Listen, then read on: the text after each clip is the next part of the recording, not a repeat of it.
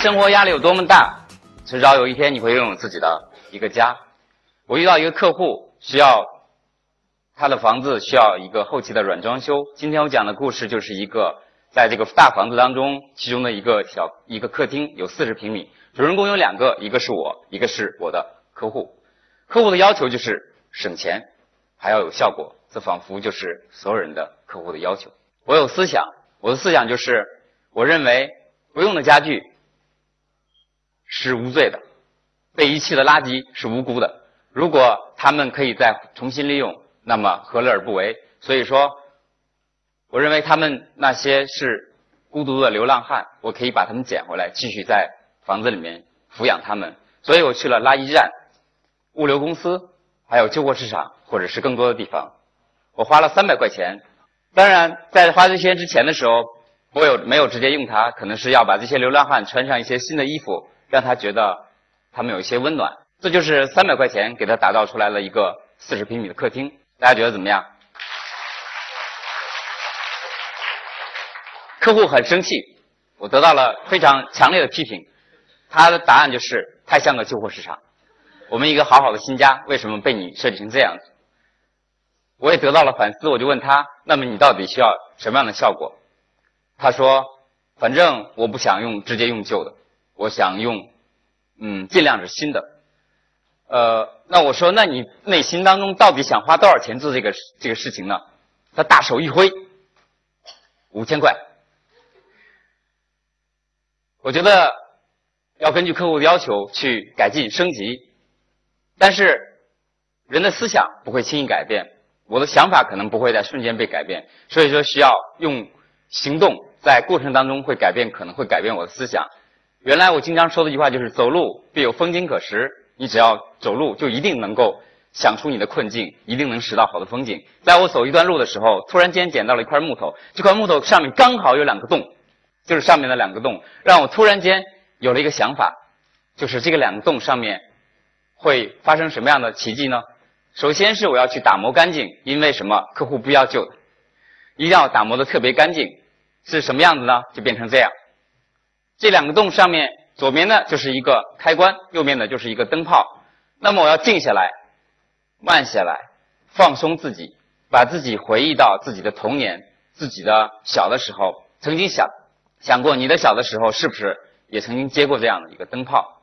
那么左侧是开关，右侧是灯泡，这灯就亮了。当一盏灯亮起的时候，仿佛就是给你在黑暗中出现了一个希望，让你觉得它刺激了你所有的灵感。让你觉得真的回到童年，你也得到了一丝微笑。那么，由于这个灯，通过这个灯悟出一个道理：其实用你自己的双手可以改变眼前这一切。邻居丢掉了一个沙发，不敢直接给客户用，为什么？客户讨厌，所以就要用通过那个灯获得灵感去改变它。买一块海绵，买一块新的布，通过手工钉枪把它组合起来，在做的过程当中也会改变它的创意，就变成了一个新的沙发。在做的过程过程当中呢，你也会想到一些新的想法。比如说，如果这个沙发它现在这样，如果要是再加上八根木条，它可能就有四条腿，那么它就变成了这样。大家还记得刚才那个沙发原来的样子吗？它可能完全就是一个新的沙发。沙发的朋友是什么？沙发的朋友是茶几，所以说会你会捡到一个菜板。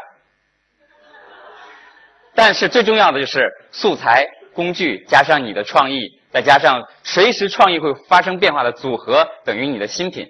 三根木条组合在一起就是一个茶几。不要去怀疑，千万不要去怀疑它是否稳定。所有的人都会怀疑它肯定不会稳定，但是每一个制作者在做它之前，一定想的比你们还早，是怎样让它更加稳定。那么我们就先不说这个沙发和茶几的。关系，那么往下说，在这个四十平米当中，要分割出八平米，做一个阳台。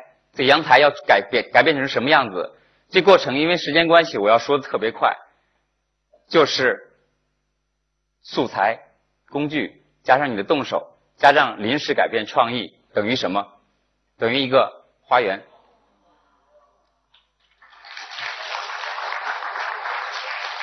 沙发和茶几在哪里？能看到吗？花园就不说了，就是要有一些花的组合。这个花园客户特别满意，我是第一次见到他微笑，因为几乎看不到旧的东西。这个就是沙发、茶几和小花园的小故事。继续工作，向水果摊的大妈敬礼，放低你的身段，他会给你几个他不用的卖水果的箱子。怎么样把它们加在一起？加在一起，加在一起等于什么呢？在工作花园的时候会剩下一些木料，利用这些木料将计就计，就地发挥，把它们四个箱子加加的紧紧紧的加在一起，给它固定起来，变成了一个书架。客户见到这个书架，在我没有喷漆之前，我以为他会又说你又是一堆弄的垃圾，没想到他竟然很开心，说原来这个很时尚。我竟然得到了一些鼓励。我特别开心，就继续发挥，发挥我的强项，因为客户的鼓励就是你最大的动力。就继续利用剩下的那几根木条，又去向那几个大妈讨了一些卖葡萄的水果箱，然后继续把它们夹紧，但是再通过一些改变它的一些一些表面的一些属性，让它变成一些这样。这是一个小的书架，但它不是放书，而是专门用于挂钥匙。最后剩下的两根木料，做了一个很小的书架在墙上。最最最后的两根木料，做了给肉肉做了一个家。但是客户没有再得到他的夸奖，他会给我讲了一个人生哲理。他说：“你做的这些东西毫无意义，没有任何用处，因为生活的本质是吃饱。”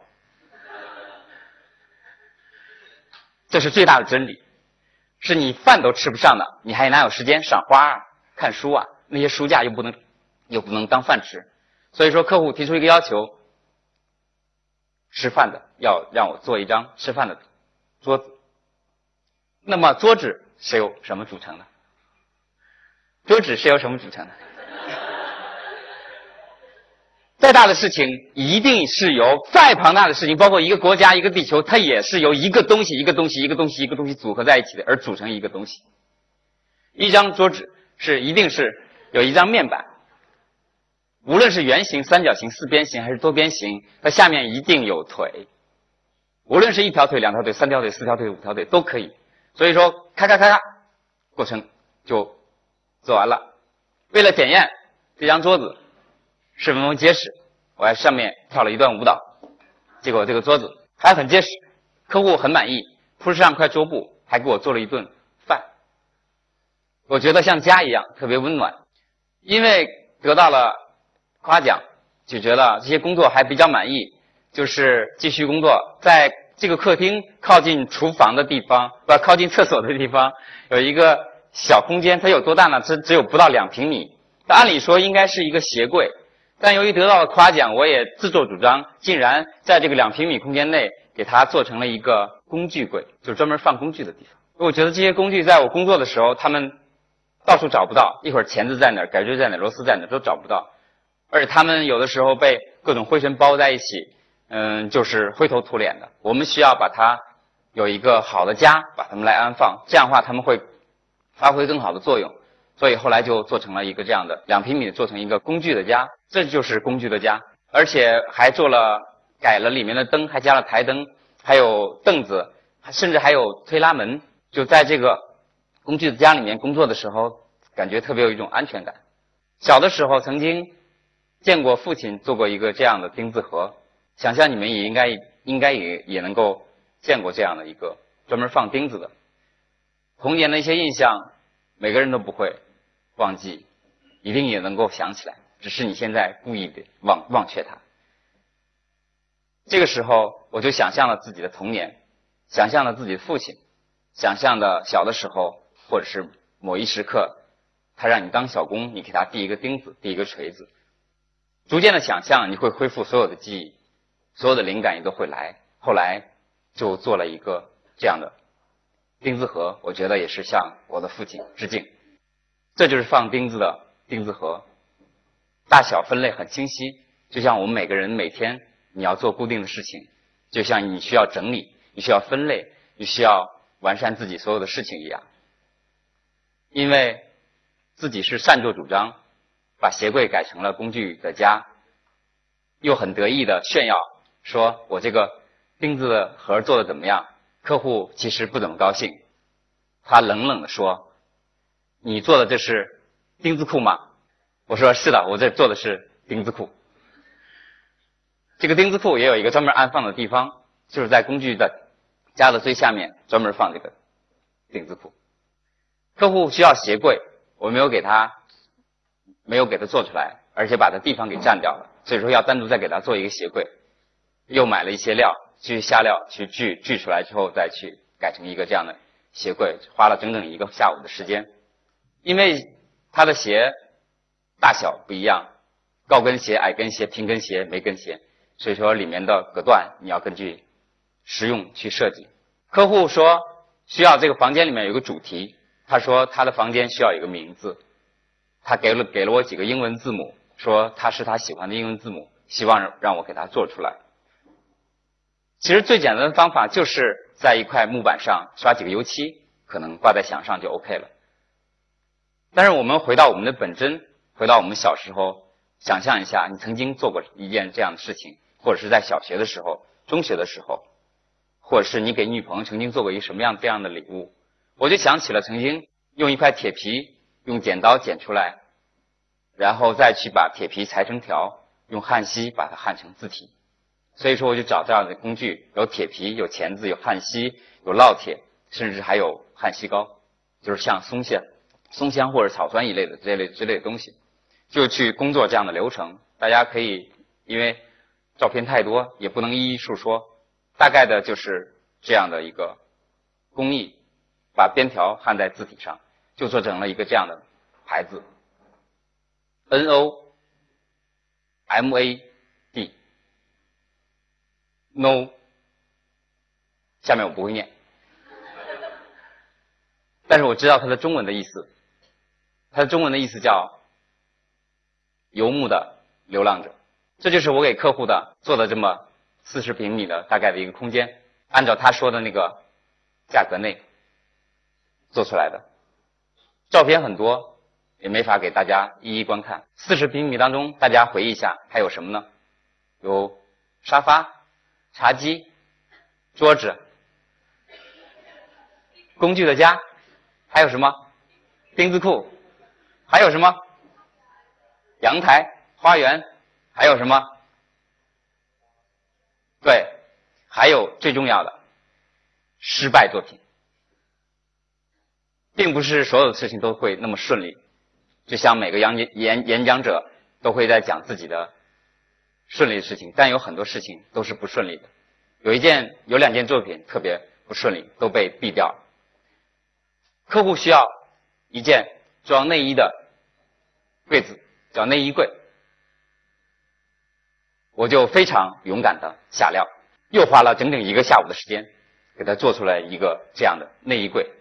结果客户嫌它太小了，因为我忘记他的胸部太大了，失败了。第二件失败作品，客户说他的花园上面需要一个特别大的灯。我说有多大？他说越大越好。我一想，房子这么小，弄个大灯也不太合适。但是他的客户的要求就是我们一定要做到的。我就想起了童年的时候，我看过《东邪东邪西毒》，里面有个鸟笼灯，它还能够旋转。所以说，我就想象我没有竹条，那怎么办？铁丝，还有什么？宣纸，还有什么？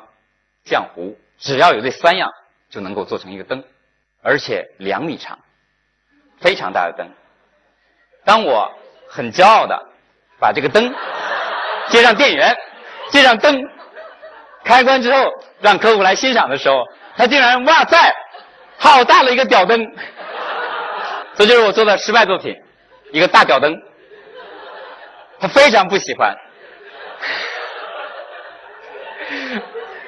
后来没有办法，我觉得这也是我的作品，他也是像像我的一个孩子一样，他长得不漂亮，甚至他有自闭症，他有很多缺陷。但是我们不能遗弃他，要去抚养他。后来我找了一个朋友，他开了一个同性恋酒吧。他见到这个灯之后特别喜欢，说好屌大啊！不同的客户就一定有不同的审美观点。我的故事讲完了，而且我时间控制的很好，因为我觉得一定要在二十分钟之内给更多的人。我不是音乐人，我是个木匠。五千块钱花掉了，还剩下五十块钱。我用五十块钱买了一块布。我做了一个围裙，客户跟我说：“你做的破围裙，肯定不会有人要。我们今天试试好不好？有没有要的？”我并不是来炫耀自己是多么能省钱，一定不是，而是想通过这件小事情找回我自己迷失将近二十年的心。小的时候真的是我有这样的记忆，但是我给忘掉了，我把自己丢掉了。在今年，我特别开，特别开心，特别快乐，特别开心快乐做手工。我发现我自己找得回来。我也希望通过这个特别小的故事，能够找到你们自己每个人的本真。你们可能对做菜特别感兴趣，你们可能照相特别感兴趣，但是很多时候因为复杂的生活，忘让我们忘却了那些过去的简单。每个人都能够唤醒自己内心的本真。或许通过一件事情、一个工具、一句话或者一个行动，就能够找到你自己。没有人天生生下来以后就会什么样的本事、什么样的技能都会，一定是通过某一件事情灵感触发，触发了你某一件感受，或是来听一个讲座，让你觉得突然间开悟了，然后静下来、慢下来，反省自己，就能够找到另一个你。我的讲座。OK 吗？讲完了。